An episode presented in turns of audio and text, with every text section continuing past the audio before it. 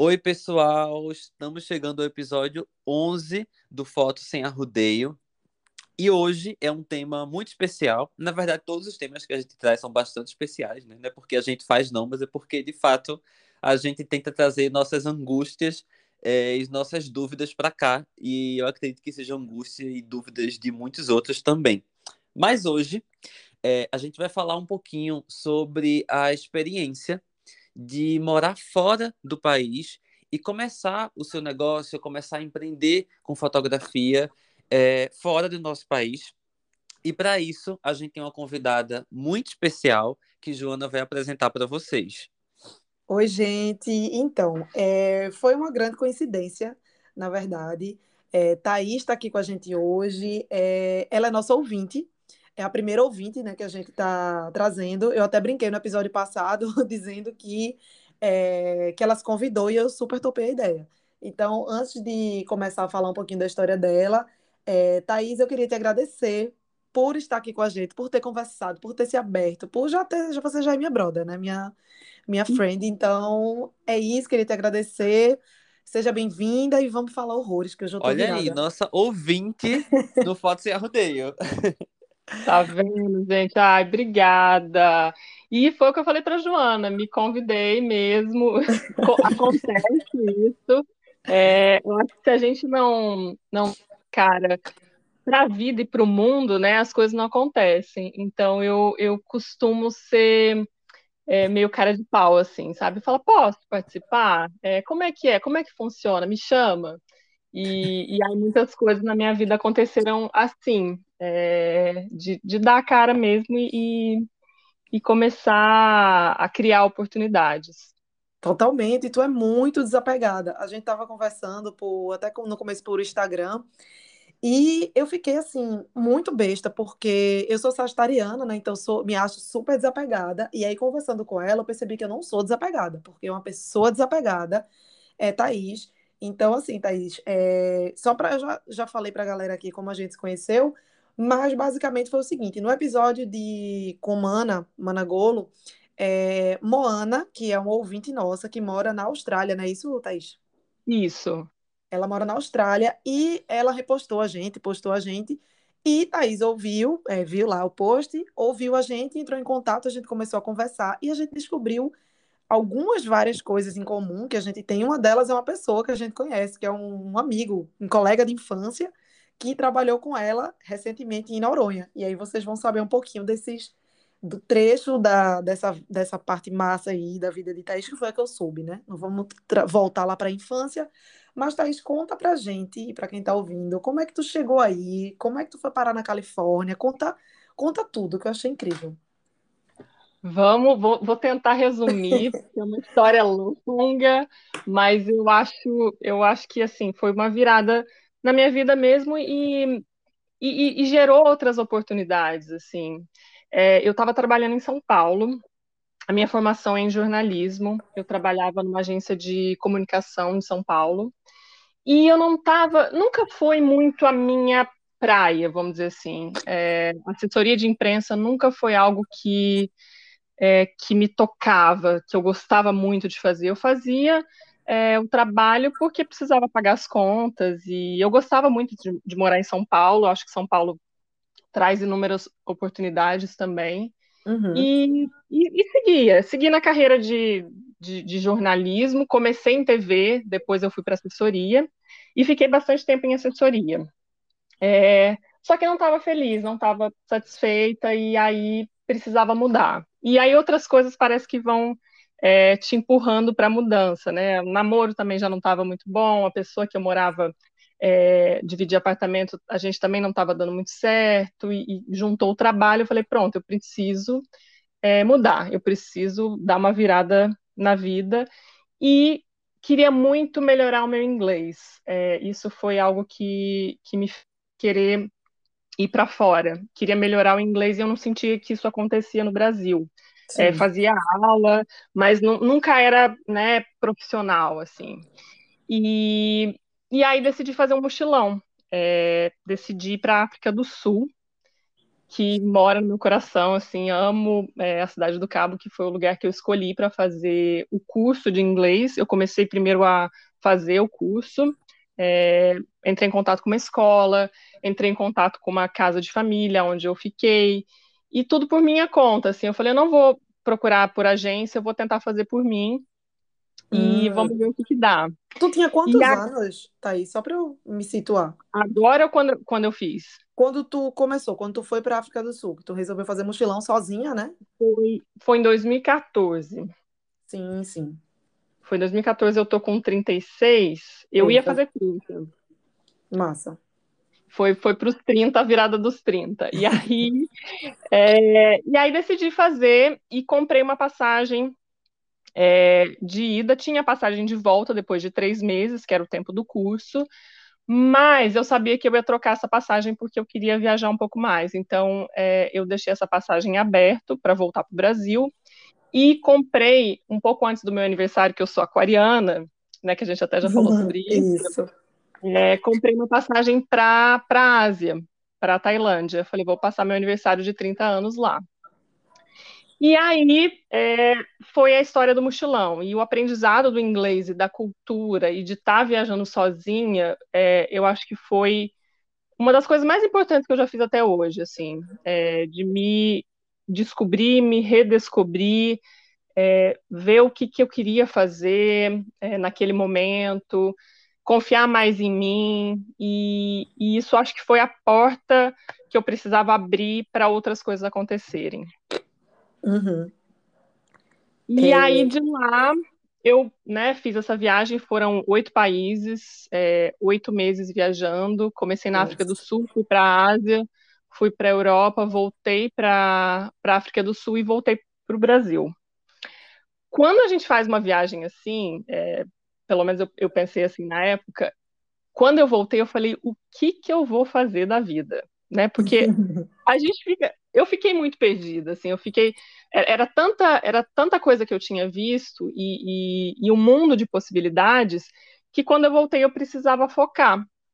E aí eu, eu paguei um curso de documentário na Academia Internacional de Cinema em São Paulo, que era um curso, é, a duração eram seis meses, e fiz esse curso, gostei bastante também. Eu sempre, é, né, nessa, nessa carreira de jornalista, sempre a imagem sempre teve muito presente para mim. Então, trabalhar com televisão era, era sempre a coisa da imagem. Sim. E aí fui fazer trabalhos voluntários, é, fiz na Chapada dos Veadeiros. E conta, aí. Depois conta, não sei se agora, num, num momento depois, mas eu queria entender mais como são esses trabalhos voluntários, até para quem está ouvindo a gente às vezes tem essa vontade de, de sair, de explorar novas coisas, de fazer coisas diferentes, e eu, por exemplo, não tenho informação alguma sobre isso, sabe? É, é verdade. Sim, Mas... o trabalho voluntário da Chapada dos Veadeiros, eu vi um anúncio através do ICMBio, do Instituto Chico Mendes, né? É, hum. É, pelo Facebook.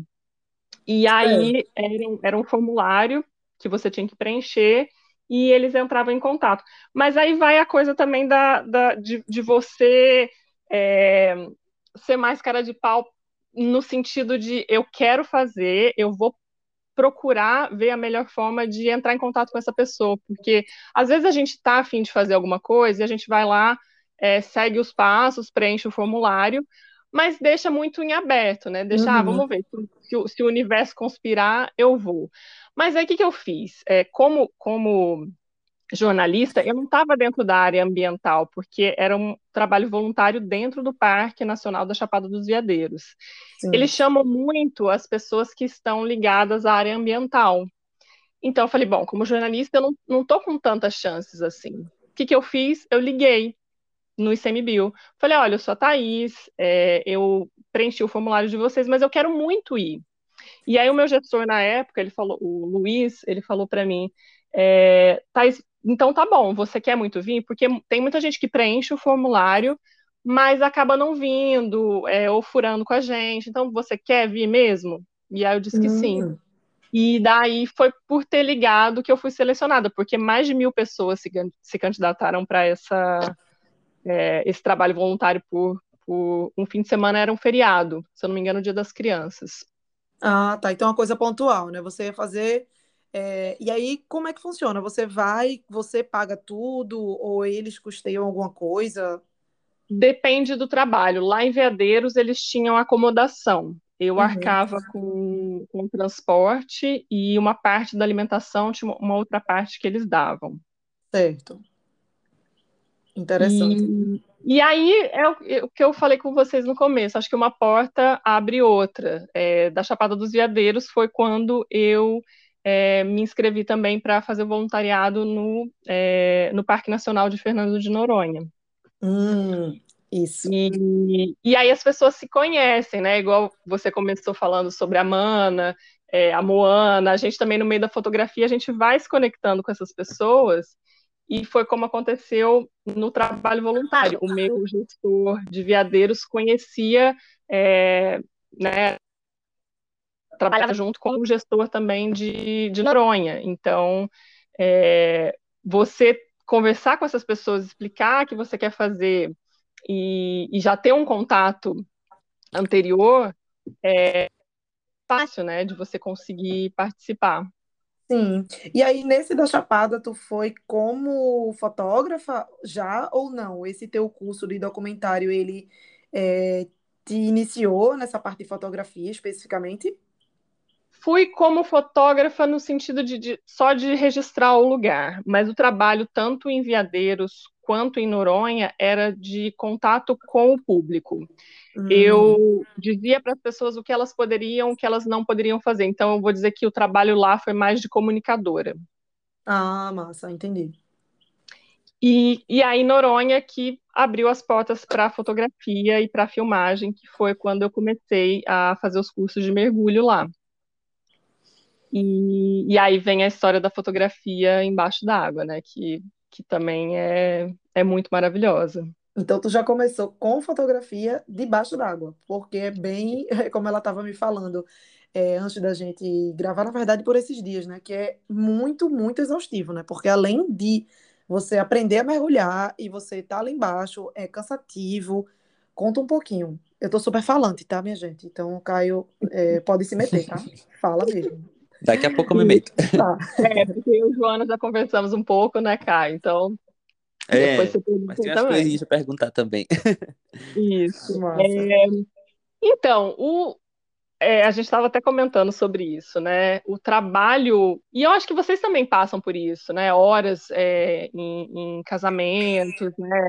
É, horas de pé, é exaustivo também. A coisa do mergulho, é, a gente está carregando muito peso é, você tem o, o, o, cilindro nas suas costas, você tem o equipamento de mergulho, o equipamento fotográfico, que não é, é, além da câmera, tem a caixa estanque, tem os flashes, então é um equipamento bastante pesado e você está é, debaixo do sol, na água salgada, por bastante tempo, é, e o mergulho, assim, você tem que, que ir atrás dos clientes também, né? As pessoas que estão mergulhando, elas não estão posando necessariamente para você. Tem gente que vai, é, vai ser mais é, afim de tirar foto, mas tem gente que está ali só para o mergulho. E, e, a gente trabalha com a venda, né?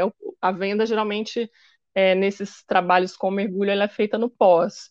Você faz a fotografia é, ou a filmagem, a pessoa ela vai olhar depois e, e se interessar ou não em comprar.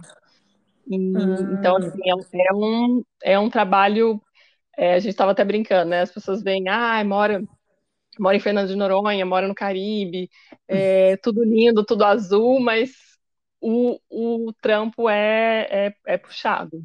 É pesado. A realidade de quem mora lá é bem diferente, né? Quando eu fui fazer um casamento, realmente eu conheci o outro lado, né? O lado não turístico, o lado de quem tra trabalha, e foram poucos dias, né? Mas aí eu tive contato com os fornecedores e realmente, assim, onde se mora, onde se come, é totalmente diferente daquilo que a gente vê no Instagram, realmente. Exato, exato. É, Noronha é muito é uma ilha linda, mas tem esses problemas de moradia, as casas elas são, elas são antigas. Tem, tem os problemas da chuva, né? Quando chove, alaga, é. a falta de água, não é sempre que tem água potável. As pessoas, eu lembro até quando a gente trabalhava, é, quando eu morava lá, ficava naquela ansiedade se a água ia chegar ou não na ilha. É, alimentação Caramba. também. É, não, não é sempre que tem, tem coisas no mercado, principalmente coisas frescas, né? Frutas, verduras. Então, é, para quem mora e para quem trabalha lá, é, é uma outra realidade. É. Ô, Thaís, é, e aí quando você estava em Noronha, depois de quanto tempo que você foi para Califórnia? Como, como surgiu essa, essa nova aventura, né? Tá. É, bom, antes da Califórnia, eu fui para Curaçao, no Caribe, que foi onde eu trabalhei também com, é, com fotografia de mergulho. E lá eu comecei a, a testar um pouco e fazer também um pouco de, de ensaios fotográficos. A empresa que eu trabalhava era especificamente para fotografia e filmagem de mergulho, mas também é, haviam alguns ensaios em terra. Então eu comecei a fazer algumas fotos também fora d'água. E aí me despertou o interesse de, poxa, eu acho que não precisa ser só embaixo d'água, eu posso também é, começar a, a, fazer os trabalhos fora. E gosto muito também, é, gosto bastante até do trabalho fora da água, apesar do mergulho ser lindo e tal. E aí a Califórnia é, aconteceu porque eu conheci o meu namorado, que hoje é meu marido, em Curaçao, e ele é daqui. Hum. Ele é daqui de hum. Santa Cruz. E aí, quando a pandemia é, chegou né, pra gente, a, as coisas em Curaçao ficaram muito difíceis, assim como no mundo todo, né? É, Curaçao muito dependente do turismo, a gente não, não conseguiu ficar por muito tempo lá. Nós dois é, perdemos o emprego, porque nós dois trabalhávamos com turismo. E aí a gente ficou mais um tempo, né, pensando qual seria o próximo passo e o que, que a gente poderia fazer diante da, da situação que a gente estava vivendo. E aí a gente decidiu vir para cá, onde a família dele está. E, e aqui eu vi uma outra oportunidade que que são os ensaios e, e principalmente os ensaios femininos, para mim. E no caso, é, tu saiu né, lá de Curaçao e teu marido também é mergulhador, né? Ele é mergulhador também, sim. E aí vocês foram para aí. Tu já tinha começado essa parte, né, de ensaios é, na terra, vamos dizer assim, sem ser na água, que já dá uma facilitada na vida da pessoa, tá, tá ali menos uhum. mil quilos. Mas aí tu chegou e como foi para tu começar a ter público, a ter pessoas, a ter. Porque tu não tinha amizade com ninguém aí, né? Tu não tinha um, um sei Era lá, um lugar círculo. novo, né? Isso, é, é, Eu não sei se vocês já começaram assim em lugares diferentes, é, mas é, é muito complicado, né? Porque como que você começa a atrair pessoas e, e, e mostrar o, o teu trabalho, né? Assim, e começar a trabalhar, porque nem, nem portfólio aqui eu tinha. E aí foi até uma conversa que eu tive com a Moana, é, que trabalha na Austrália, e, e, conversando com ela, falando, Moana, como é que, como é que você começou? O que, que você fez? E eu acho que uma primeira coisa que acontece, não sei se para todo mundo, mas aconteceu com ela, aconteceu comigo aqui, é, das primeiras pessoas a chegarem para a gente foram brasileiras. Hum, é, o, hum. o, público brasileiro se aproxima mais, é, porque, né, a gente, assim, quando eu cheguei aqui, eu já entrei numa comunidade do Facebook só de brasileiras que moram é, na região da Califórnia, é, comecei a oferecer os ensaios lá, fiz alguns ensaios de portfólio e ainda faço, é, assim, estou muito no começo, né? Então ainda faço hoje ensaios para é, para poder vender as fotos depois. E foi uma dica que a, Moana, que a Moana me deu. Ela falou: Olha, Thaís, eu, eu ofereço as fotos para a pessoa, falo que eu vou presenteá-la com cinco fotos e depois eu tento vender as demais. E, e foi o que eu tenho, né, que eu tenho feito, ainda faço alguns assim. Se eu vejo que tem, é, que eu preciso dessas fotos para o portfólio também, e, e tento administrar dessa forma e, e vou tentando buscar mais público, assim, de acordo com, com o nicho que eu quero seguir, que por enquanto são ensaios femininos, é, faço algumas famílias também. Mas o interessante é isso, que brasileiros chegaram até mim e, e acho que a grande maioria, até hoje, é, até hoje assim, né, nesse começo, é, são brasileiros. Vou dizer que 80% das pessoas que me procuram. É engraçado. É, é um processo lento, né? É um, é um processo que exige paciência. E eu acho muito legal você falar sobre isso, porque é, é um sonho de muita gente, né? É, quando a gente fala de fotografia, vem muito essa ideia de, de viagem, de repente morar num lugar diferente, mas é, acaba sendo um universo muito desconhecido, né? Então, ah, eu quero me mudar, quero morar em outra cidade, em outro estado, em outro país, mas como é que eu começo? Né? O, que, o que é que eu faço? Ninguém me conhece, eu não sou do lugar. É, como é que eu faço para conseguir é, começar a ter meus clientes? E aí eu achei bem interessante tu falar do portfólio, né? Que a gente até comentou em algum um episódio, acho que uns três episódios atrás, de que para a gente vender alguma coisa, a gente precisa mostrar. Né? As pessoas só compram da gente quando a gente mostra. E aí muita gente quer pular esse processo, essa, essa etapa de, de fazer portfólio, que eu acho que para tu é uma etapa bem importante, né? Sim, não, para mim acho que não tinha como, porque eu precisava ter o portfólio daqui da Califórnia, né? Não adianta também ter só fotos, é, por exemplo, de Curaçao e trazer para cá. É, tem, né? Tem praias e tal, mas é uma outra realidade. E assim, você fazer dessas fotos de pessoas, elas, elas divulgam para outras pessoas. E, e, aí é um processo que, é o que você falou, é muito lento, mas ele vai caminhando, sabe? E, e, e aí você vai sentindo as pequenas mudanças que elas vão acontecendo, demora, é trabalhoso, porque também tem, tem tudo isso que você já sabe, né? Da gente ser é, o nosso administrativo, o nosso financeiro, o nosso oh. mídias sociais e, e, e, tudo, né? O nosso editor. Então, a, a, gente tem que fazer toda essa parte e cuidar dessa, dessa divulgação, como atingir essas pessoas. E aí, acho que chega uma hora que, que vai caminhando um, pouco menos lentamente, né? As coisas vão acontecendo porque você vai criando o networking e mais pessoas vão é, começam a conhecer o teu trabalho, chega até mais gente, mas esse princípio, esse comecinho é que tem que ter uma, acho que tem que ter uma força de vontade maior mesmo, para não desanimar. E bate em segurança, Thaís? Ou bateu? Bate, bate. Bate porque, assim, é, até para mim é, uma, é, é, um, é um privilégio estar tá aqui. Eu acho que, assim, nesse, no, no caso de ter vindo com uma outra pessoa, né, que é o, que é o meu marido, a gente se apoia. Então, quando é um, um começo que você está sozinha num lugar, é, eu acho que até se fosse para dar uma dica, eu aconselharia as pessoas a tentarem fazer isso por trabalhos voluntários, porque tem muito trabalho voluntário, se a gente pesquisar, que oferecem alguma ajuda de custo. Então, você fazendo um trabalho voluntário, você conhece pessoas, é, vai para um lugar que, que, que, gosta, né, que, que se interessa. E aí acho que dá para começar, e foi isso que abriu para mim.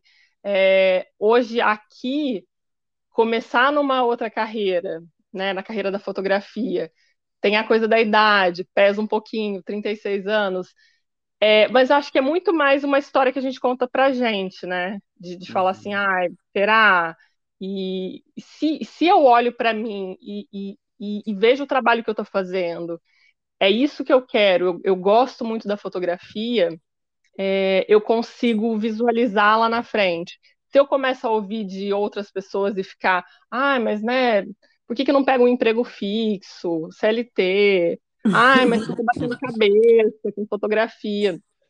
Mas eu bati tanta cabeça com CLT, não foi uma, né? Eu fiquei na assessoria, eu fiquei seis anos e, e não, não, não me fazia feliz. É lógico, né? Tem a preocupação, contas, né? A gente tem conta para pagar, mas eu acho que é, é, um é um processo. Se você se se a gente se coloca de verdade e tenta lidar com todas as, as etapas do processo e tudo que vem também de desafiador e, e de bom, eu acho que a gente consegue chegar num, num, não sei se no modelo ideal, não, não sei se vai chegar num, num, ponto que a gente fala, nossa, tô, tô no meu momento ideal. Acho que a gente está sempre buscando crescer. Mas é, essa ainda mais pra gente, né? É.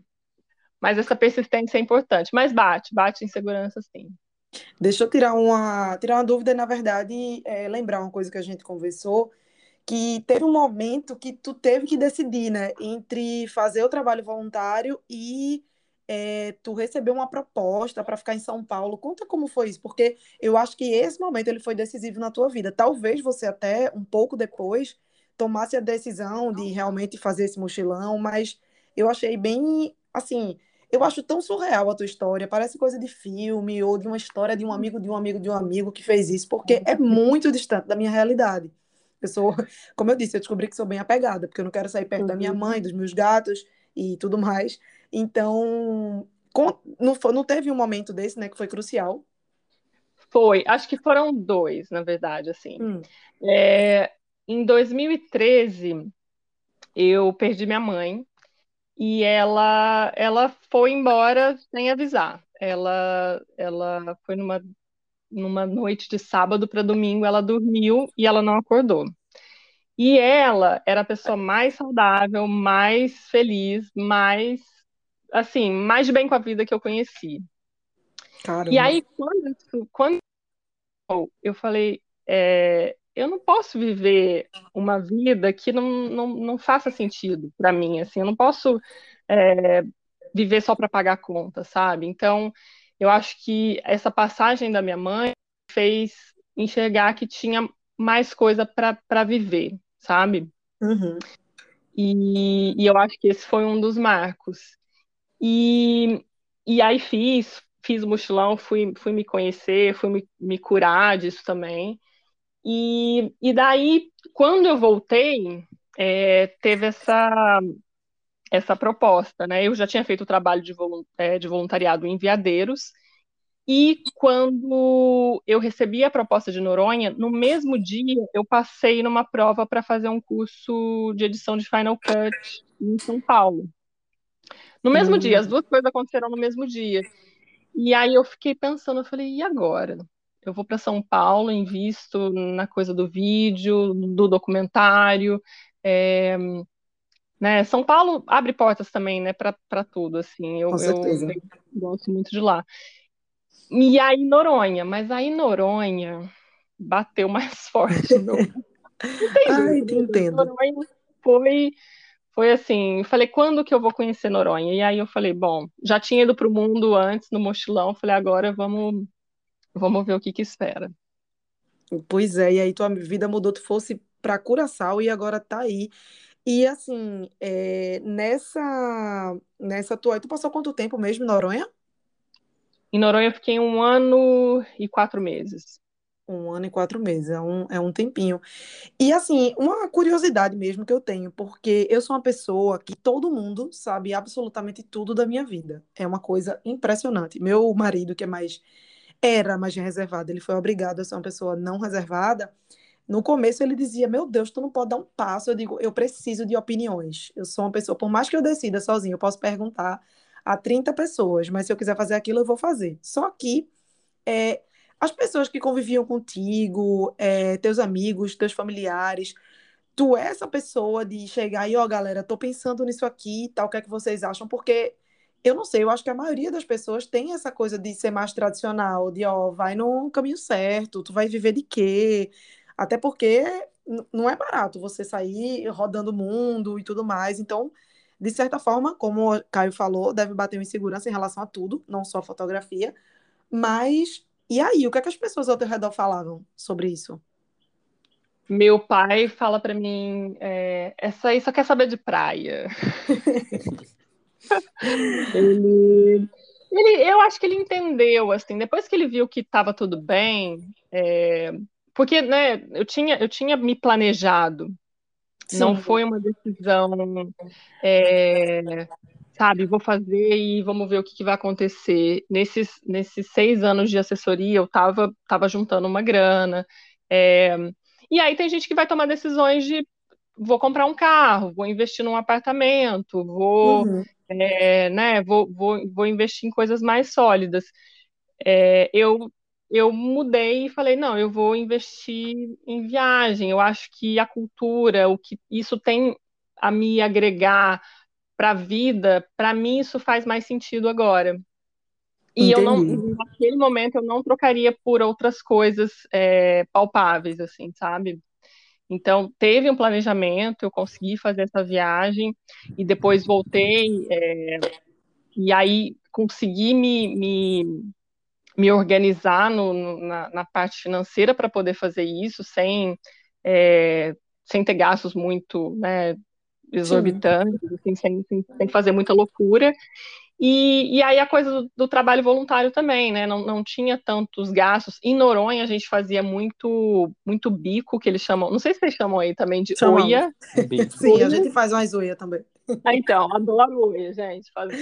Também. A história da oia era muito legal. Até e porque Noronha, Noronha tem muito, assim, é daqui, né, de Pernambuco, tem muito é, pernambucano. Então, as gírias de lá é engraçado, que eu, só um parênteses, eu moro em Olinda hoje, mas eu morava no Janga, que é aqui pertinho, que é a terra até de Douglas, né? Nosso amigo em comum. Douglas Monteiro, você que a gente estava falando. Isso, exato. E assim, eu cheguei lá em Noronha, eu fui em alguns lugares, alguns bares e restaurantes, e todo canto que eu ia tinha gente do Janga. O Janga, olha, eu tenho certeza que aí onde você mora tem gente do Janga. O Janga, ele tá em todo o mundo. E aí, minha filha, essas gírias, pode ter certeza que Oia deve ter surgido de lá. Mas vai, prossiga. Tá Não, então, aí a coisa da OIA também ajudava, né? Tinha o, o, voluntariado de Noronha, ele, eu não sei como é que está hoje, mas se entrar no site do Parque Nacional Marinho, é, consegue fazer uma busca lá pelo voluntariado, quem tiver interesse em fazer. É, hum. É, eles davam a, a moradia e a alimentação. É, e eu acho que a passagem, se eu não me engano, a passagem de é, Natal ou Recife para Noronha. Então, Poxa. a gente tinha, tem toda essa ajuda. E aí, existia um tempo também para fazer as oias, né? Que às vezes era de noite, trabalhava em restaurante. É, então, é uma coisa que dá, dá, dá para fazer, né? Sem, é, sem ter muitos gastos extras, porque você consegue se virar lá. Entendi. Então, foi meio nesse caminho, meio, meio, meio tortuoso, assim, é, até chegar na fotografia e, e, chegar hoje aqui na, na Califórnia e, e, ter essa consciência de, poxa, não vai ser fácil é, investir nisso num lugar que, né, que eu não conheço quase ninguém. Agora eu tenho conhecido uma comunidade brasileira até que grande, que eu não sabia que tinha tanto, tanto brasileiro na Califórnia. É, e sabendo disso, que vai ser, vai ser difícil, mas, mas é possível. E Thaís, é, para você, né, é, essa escolha que você teve de, de priorizar experiências na sua vida, de certa forma foi o que possibilitou, foi o que te abriu para a fotografia, né? É, e a gente, a gente vê isso, né? E, e muita gente que está começando na fotografia, assim, tem uma galera que é, tá largando o emprego. Eu, no caso, já comecei direto na fotografia. O meu primeiro trabalho foi, foi como fotógrafo. Então, mas a maioria das pessoas, ou boa parte, eu vejo que faz essa transição, né? Que é, acaba sofrendo muito, seja por motivos financeiros, seja por questões de insegurança, de abrir o que é, abrir mão de um emprego CLT para ir para um emprego é, para trabalhar como, foto, como fotógrafo, como fotógrafa, né? Não ter todas aquelas garantias. É, e aí, no teu caso, que foi para ir trabalhar fora, é, essa insegurança ainda aumenta. Né? É um sonho de muita gente, muita gente como fotógrafo sonha em ter essa vida e o lifestyle de ir para outro país e fotografar em outro país, mas a gente sabe que tem os perrengues, né? É, então, assim, quais foram para você as maiores dificuldades ou as dificuldades que você está tendo né, nesse processo? É, eu acho que hoje, por exemplo, eu não é, eu não tô arcando com todas as contas de casa, né? Coisa que quando antes de, de conhecer o meu marido eu eu fazia, né? É, como eu vim com ele, eu tô eu tô essa coisa da dependência de, um, de uma outra pessoa, sabe? É, não totalmente, mas isso isso para mim como aquariana que sou, isso é muito desafiador. É, e, e eu acho que assim é, o, o, viajar, como aconteceu tudo para mim de forma, vou dizer até orgânica, assim, as coisas foram fluindo é, depois da decisão de fazer o, o mochilão, de falar eu vou, porque eu quero, porque o objetivo era esse, o objetivo era melhorar o inglês. O que vier depois disso é lucro. Eu, eu nem pensava assim, né? Para mim, mergulho não estava nem nem na minha no, no, nos meus sonhos assim. Eu penso em pular de paraquedas, até hoje não pulei, mas o mergulho não era uma das minhas da, das minhas vontades assim. E e aí quando quando eu fui, é, quando eu fiz quando eu tomei essa decisão e fazer um mochilão, até o inglês era uma, era uma coisa assim que eu pensava, ah, de repente vai ser bom para um próximo emprego, sabe? Um próximo emprego de CLT. É, hum. Não era aquela coisa de vou continuar viajando. Mas aí as oportunidades foram aparecendo e eu acho que esse medo ele foi tomando uma outra forma. Ele foi, ele foi é, visto mais como uma aventura. Assim, bom, eu vou para esse voluntariado. Tenho dinheiro agora? Tenho. Consigo ir? Tenho uma ajuda de custo? Consigo trabalhar ali? É, e foi acontecendo até que surgiu a oportunidade de pré-sal, que era um trabalho fixo, com, é, vamos dizer assim, lá na, na, carteira assinada, mas, mas era um trabalho fixo com comissão, e, e aí eu já estava fora do país, então eu acho que não teve essa, como você falou, né, você começou direto na fotografia, eu não senti muito essa transição, sabe? Foi, foi, ela foi muito, foi muito natural. É, isso facilita um pouco, porque quando a gente está se preparando para começar alguma coisa, a gente é natural, eu acho que a gente acaba se sabotando, a gente vê primeiro as dificuldades antes de, assim, eu eu sou um pouquinho na contramão disso, eu sempre acho que tudo vai dar muito certo. É, hoje eu estava até conversando com o Caio, eu disse, poxa, tá difícil esses dias aí, não estou fechando nada. Mas aí eu sempre, eu estava dizendo para o meu marido também, eu disse, mas na hora certa as coisas acontecem. E eu disse, ontem eu disse a ele, hoje ou amanhã eu vou fechar um contrato. E aos 45 do segundo tempo, hoje eu fechei. E, mas uhum. assim, eu tenho uhum. essa coisa do vou correr atrás. E para tudo, de fato, óbvio, você teve que juntar dinheiro. É importante também falar isso aqui, porque muita gente acha que é assim, ah, não, vida louca, vendi tudo, vou-me é. embora então, assim, claro, tem gente para isso, mas fazer isso com responsabilidade, com consciência, é, é, já é um caminho a ser começado de uma forma mais é, sólida, né, mais segura, até porque você vai estar em outro país, então você não pode ir com o dinheiro da passagem e do seu almoço na MEC, né? Então, tem que ter é, esse... Não, foi, não foi vida louca, assim, não. E, e aí as coisas foram, foram se direcionando, né? É, é, como você falou, tem, tem as dificuldades, e agora também, né, na, como a gente está na pandemia.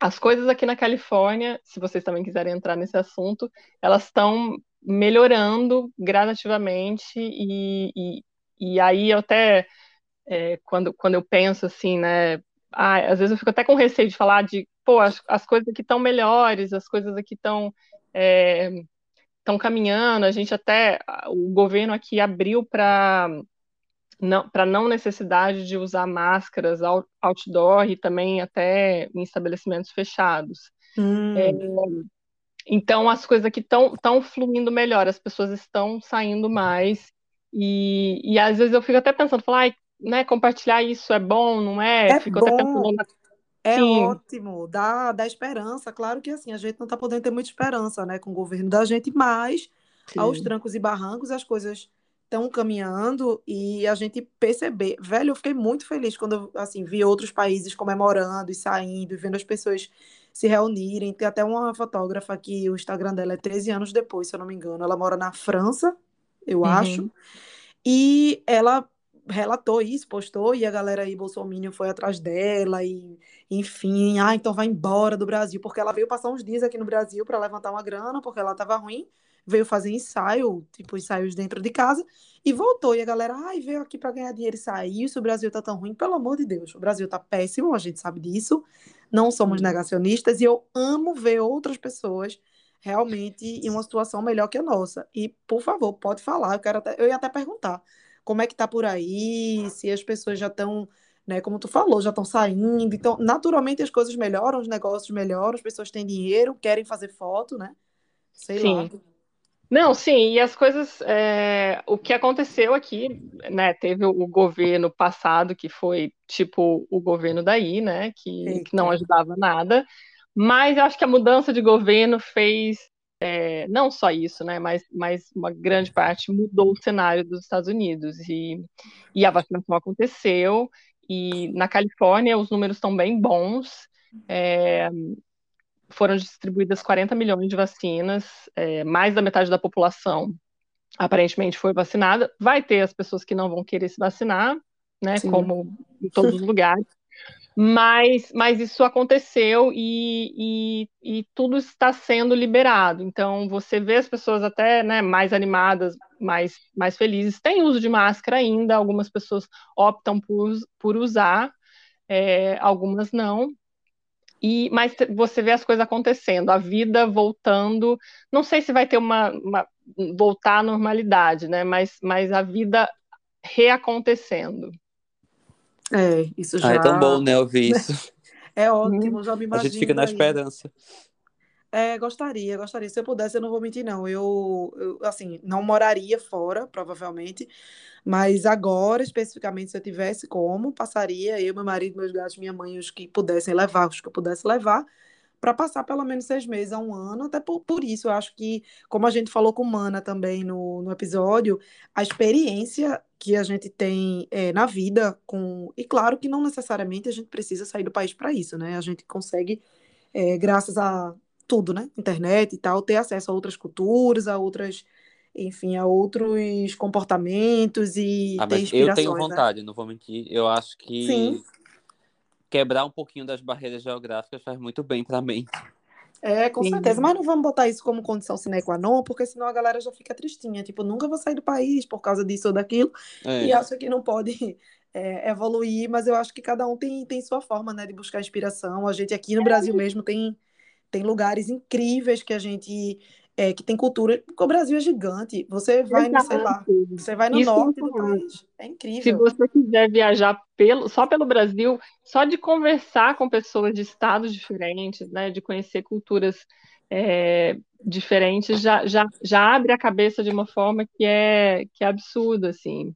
E aí eu acho que abrindo a cabeça você abre possibilidades e, e conversando com pessoas você movimenta o networking e as coisas vão vão acontecendo. Eu acho que é uma coisa até no, na mentoria que eu estou fazendo, é, fala muito sobre o movimento gera movimento. Né? Eu acho que assim, numa situação que a gente está de pandemia, é complicado falar disso, mas, mas não necessariamente se movimentar só no sentido de, né, de viajar, não, não, não nesse caso, mas assim, de conversar Sim. com pessoas, de, de ligar para uma pessoa que você acha que é um, um, contato legal, que pode te abrir uma porta, é, nesse sentido, assim, sabe? Acho que o movimento é, é importante mesmo é, na situação que a gente está, né? Um movimento que a gente pode fazer para as coisas para as coisas acontecerem, para as coisas fluírem. Com certeza, tem que ter um ânimozinho, né? Eu sei que agora, assim, tem muita gente que está sem conseguir produzir conteúdo, sem conseguir fazer contato, desesperançosa. E eu acho que esse podcast também, que assim, eu acho que tu não sabe, a gente já deve ter dito, na, dito na verdade, em outros episódios, mas a minha amizade com o Caio surgiu da pandemia, né? Da angústia e, e de tudo. A gente tava né? num momento bem ruim, né? Isso, a gente tava super para baixo e tal. E aí a gente se deu força, a gente foi crescendo junto. A fotografia da gente do ano passado para cá é, evoluiu muito. E, assim, em tudo, né? Eu acho que a mentoria que tu faz é até com o Gleison, né? Sim. Pronto, eu tive, fiz um curso com ele também. Queria que ele participasse um dia aqui. Ele é muito maravilhoso. E é isso, assim, eu vejo que, obviamente, tem uma galera que tá, assim, super animada. Eu tô nessa. Não é que eu esteja animada, não, sabe? Mas eu sou o tipo de pessoa que não consigo deixar a peteca cair por mais de um dia. No outro dia eu já estou pensando, fritando a cabeça para buscar soluções. Esse podcast veio também dessa, é, dessa necessidade de comunicar, de conversar, de desabafar. Eu e Caio, a gente fala pra caramba. Assim, ó, Thaís, eu e tu fala. Tu tem noção de como eu e Caio somos. Né? Ah, vamos, vamos manter o chat no, no grupo do WhatsApp. Vamos, então. vamos. Não, com certeza que vai surgir muita coisa pra gente falar. Pois é, inclusive ela vem para cá em janeiro, né? Para Noronha, vamos nessa todo quero mundo. Ir. Quero ir. E aí quero visitar vocês. Não, com certeza. Se a gente Com não for para certeza, Noronha, já tá porque a gente convidada. já tá tudo certo. A gente, graças a Deus, quer dizer, graças a Deus não, espero muito, né, que a gente já esteja vacinadinho, feliz da vida, já se preparando, quem sabe, para um carnaval. Espero. Inclusive, gosta de carnaval, Thaís. Tem um bloco de carnaval, vou fazer o merchan aqui, viu? Adoro. E uma coisa que eu adoro muito é forró. Pronto, já Ai, aí, já vem para o São. João daqui. Para vocês que são de qualquer lugar do mundo aí, ó, tem o bloco Camisinha Diet. Não vou falar o slogan porque não é bacana, mas para quem quiser vir para Olinda, ano que vem, se Deus quiser, vai ter carnaval. A gente já manda aí a DM que a gente conversa. Mas, menina, então, é... Caio, tem alguma pergunta antes de, de finalizar? Eu queria, eu queria, Thaís, que tu desse alguma dica para quem tem essa vontade, né, de, de, de, de repente morar fora e fotografar fora, é, que tu desse alguma dica de algo que tu tem feito e tem dado resultado para tu, sabe? Tá, eu, assim, o que eu acho que foi o, o mais interessante, você fala morando fora já, ou, ou indo para fora? Ou com Eu a acho que pode vontade ser as duas fora? coisas. É. Tá. O que tem dado certo para mim aqui é tentar fazer essas conexões, é, é buscar, é, talvez primeiro, pessoas que tenham é, alguma relação com você, com o teu estilo de vida. É, por exemplo, eu gosto muito de, de yoga, de natureza, então eu tento entrar em contato com essas pessoas que estão nesse meio Hum, para poder tentar fo- fotografá-las. É, se eu tivesse ainda no Brasil, eu tentaria entrar em contato com, com pessoas que estão fora, sabe? Como eu fiz com a, com a Moana, por exemplo. Ai, Moana, como é que você está fazendo aí na Austrália? Como é que você foi? E ela tem uma história de vida mais ou menos parecida com a minha também. É, de gostar muito de viajar, de ir para um lugar, de ir para o outro. E aí, ela na Austrália, eu aqui na Califórnia, a gente é, resolveu parar e focar em uma coisa, que é a fotografia. E eu acho que esse foco também é muito importante, né? Quando você está num lugar, é, você vê que é um lugar que pode te dar bons frutos, é, você focar naquilo que você está fazendo. É, acho, acho que é isso, assim. Acho que, acho que o foco é importante e o contato e você é, buscar pessoas que têm algo em comum com você. E aí é mais fácil essa aproximação. E de, dessa aproximação vem outras e o movimento. Eu acho que acho que fecha um pouco do que eu, É a velha que eu- identidade, né? Você se. Assim, eu, eu sigo, te sigo, e eu vejo isso. Teu Instagram, ele cheira a natureza, paz, yoga, cachorrinhos, e, e um quintalzinho delicioso, e plantinhas. Então, as pessoas que têm essa vibe, elas vão se conectar contigo. Então, elas vão se sentir acolhidas, né? Pela tua fotografia, pela tua linguagem. Isso é muito importante. Mais uma vez, a gente bate nessa tecla, né, aqui. Sim, e, e ser verdadeiro com, com, com você, né? Eu acho que assim, não dá para é, a gente focar num, num nicho só. Assim, é, você falou que você não, não gosta de festa de criança, né? Que eu, Isso, que eu vi no, é, no podcast. Mas eu isso. acho que eu, eu tento não, não colocar muito só no, no, no nicho. Eu gosto da fotografia feminina, é isso que eu quero seguir, mas eu não fecho portas para outras possibilidades. Eu acho que. é, e, e é o que você falou, mas as pessoas que vão chegar em mim, elas vão chegar por esse estilo da natureza, elas vão, elas vão entender que a fotografia é, vai nessa vibe, e é o estilo de você também ser verdadeiro com você, né? Com, com como é, é, como é que você coloca a vida que você tem no teu trabalho, né? É, como é que você espelha isso para poder transmitir o que, o que é essencial para você? E eu acho que transmitindo isso você gera oportunidades é, sempre, assim, as coisas vão acontecendo porque você está sendo verdadeiro com, com você mesmo. Com certeza, eu acredito Perfeito. piamente nisso. E é A gente tem falado sempre sobre isso, né? Sobre essa questão de, de você colocar a sua identidade no seu trabalho. As É, pessoas percebem isso, sentem isso, né? É, Eu porque acho. É, não, não adianta a gente querer também ser alguma coisa que a gente não é, né? É, ou fazer alguma coisa que você não goste, como você disse, né, sobre a- as festas de criança. Não, você não vai conseguir é, gerar uma conexão e aquilo não, não, não vai para frente, né? Não, não, não existe uma energia que movimenta, né?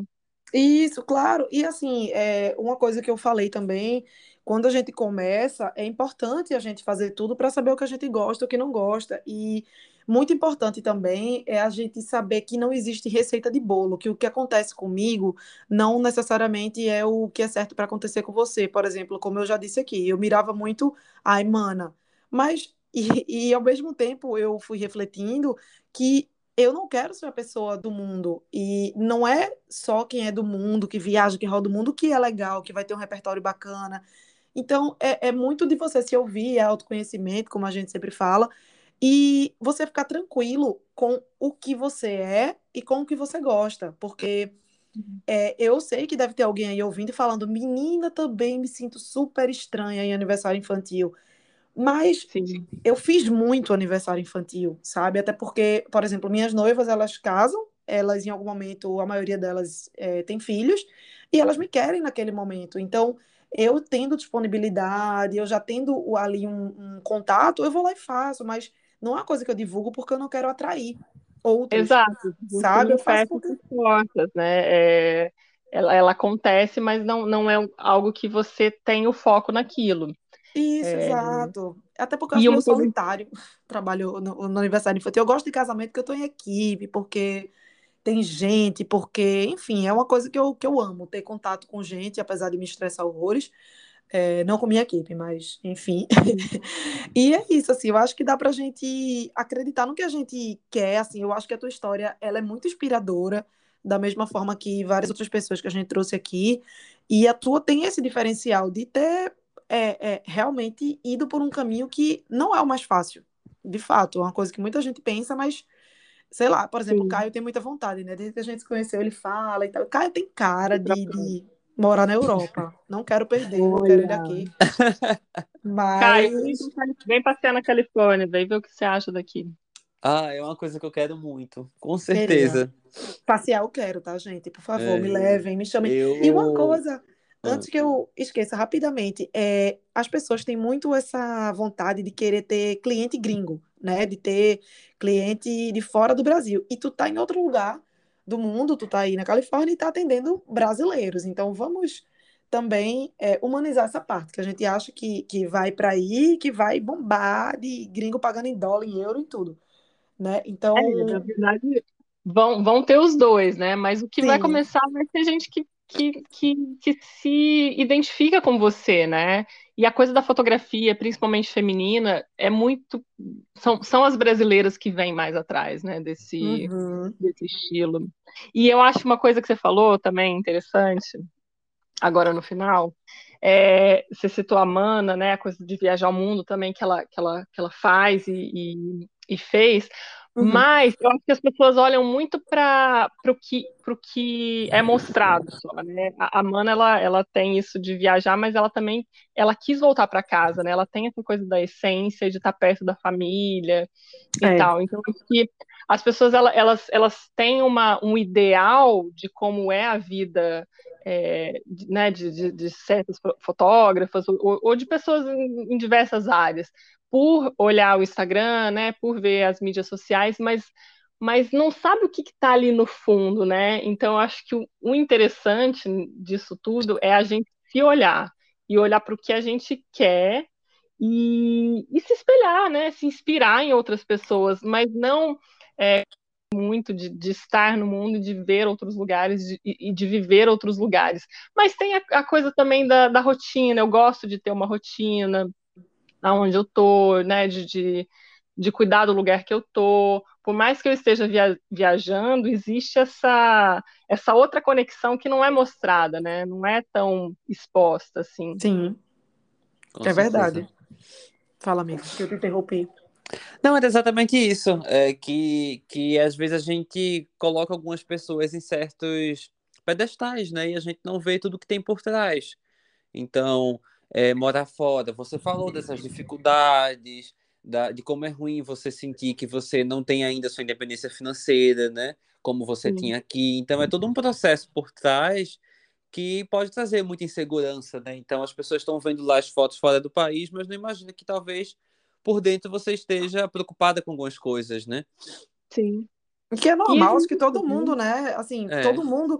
Porque não quer dizer que, ah, não, vamos. Eh, sei lá, por exemplo, eu via muito. Gosto muito de Fê César, né? Que é Bru e Fê. E a gente também é, idealizava a vida deles e aquela coisa toda. Não quer dizer que eles não sejam felizes, não quer dizer que você aí, Thaís, na Califórnia, não seja feliz.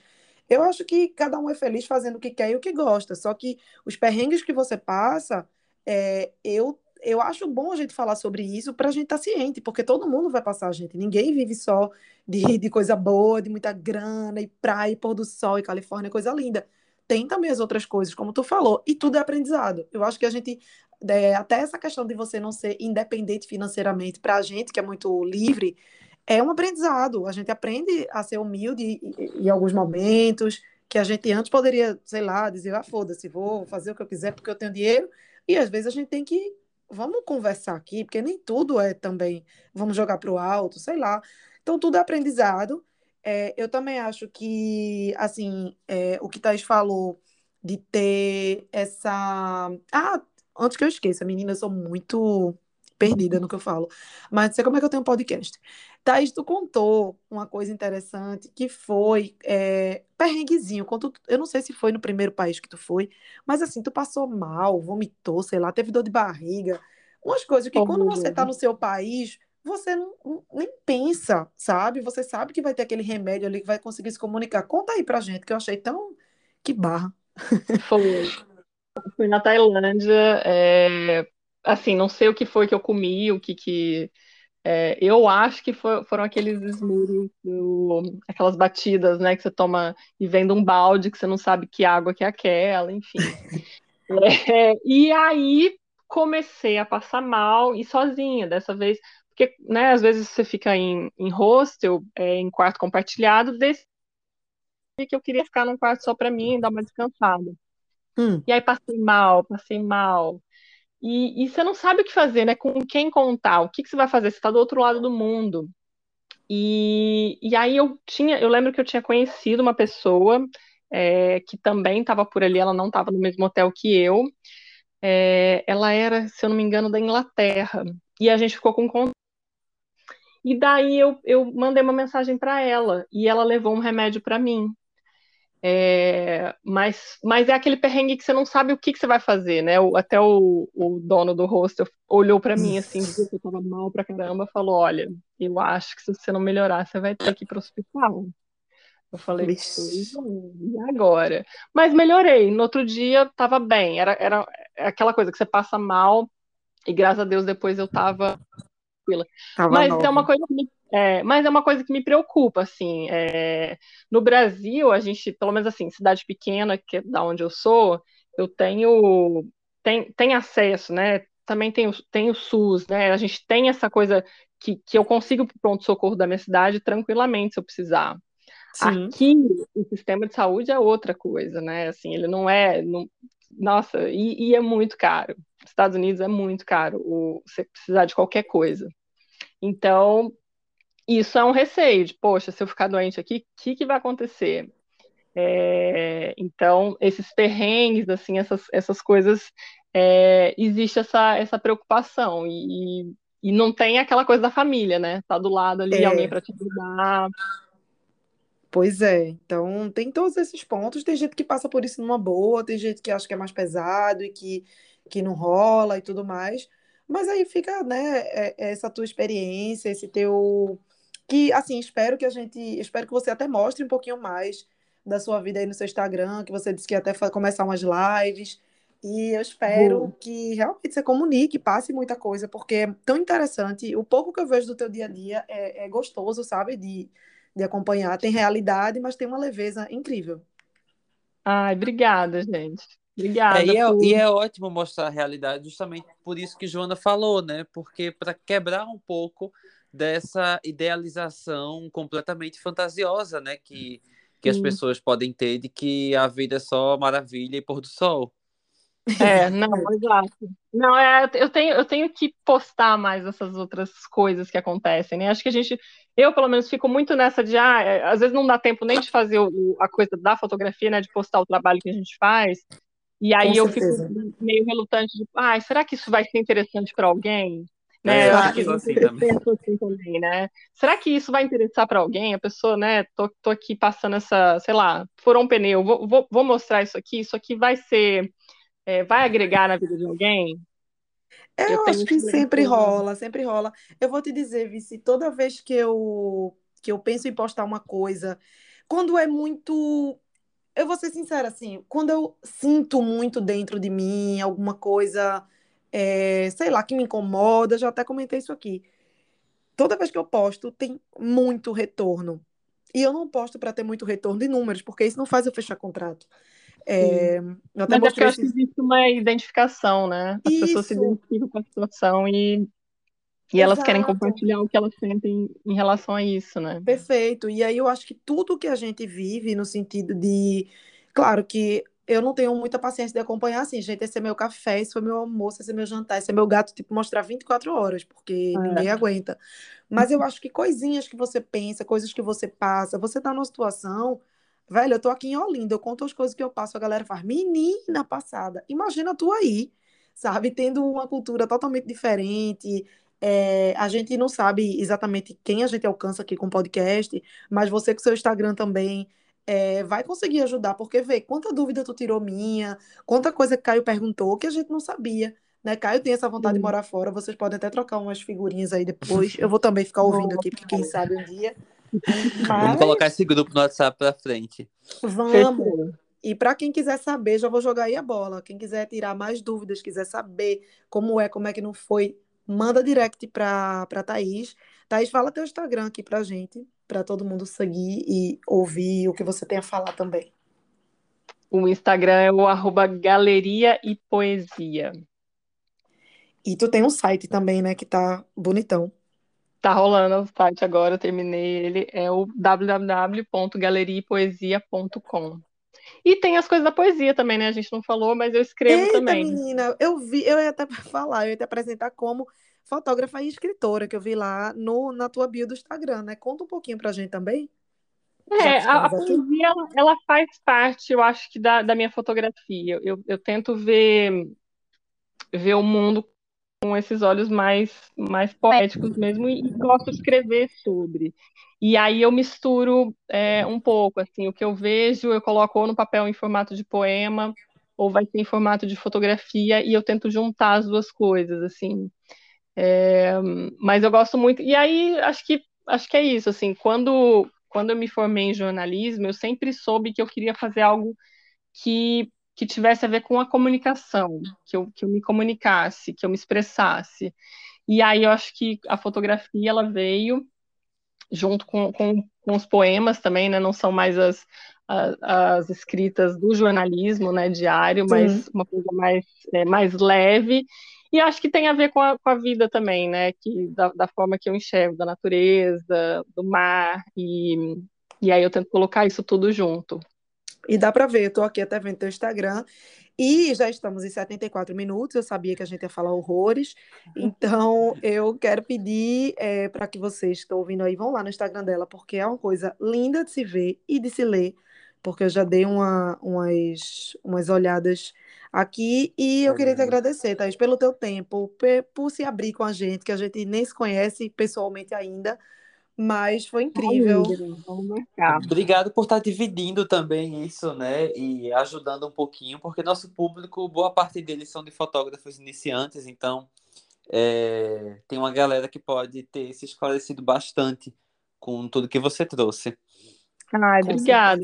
Obrigada por topar também, é, ter essa conversa comigo e tomara mesmo que a gente se encontre, que as coisas melhorem, é, e que, né, e que a gente consiga seguir nessa carreira, né? Que eu acho que é, que é linda e Ah, que com tem, certeza. certo. Vamos Com seguir nisso. certeza. Pois tá, gente, para vocês que ouviram a gente até aqui, muito obrigada. Aguardem que na quinta que vem tem episódio novo. E a gente sabe- sempre está tentando trazer uma galera massa que agrega, que, enfim, topa essa, esse projeto com a gente que está começando, mas que a gente ama. E é isso, gente. Um cheiro para vocês dois, um cheiro para quem está ouvindo a gente. Um E cheiro, gente. até a próxima. Um Até a cheiro, próxima. obrigada. Valeu, Thaís. Beijo. Beijo.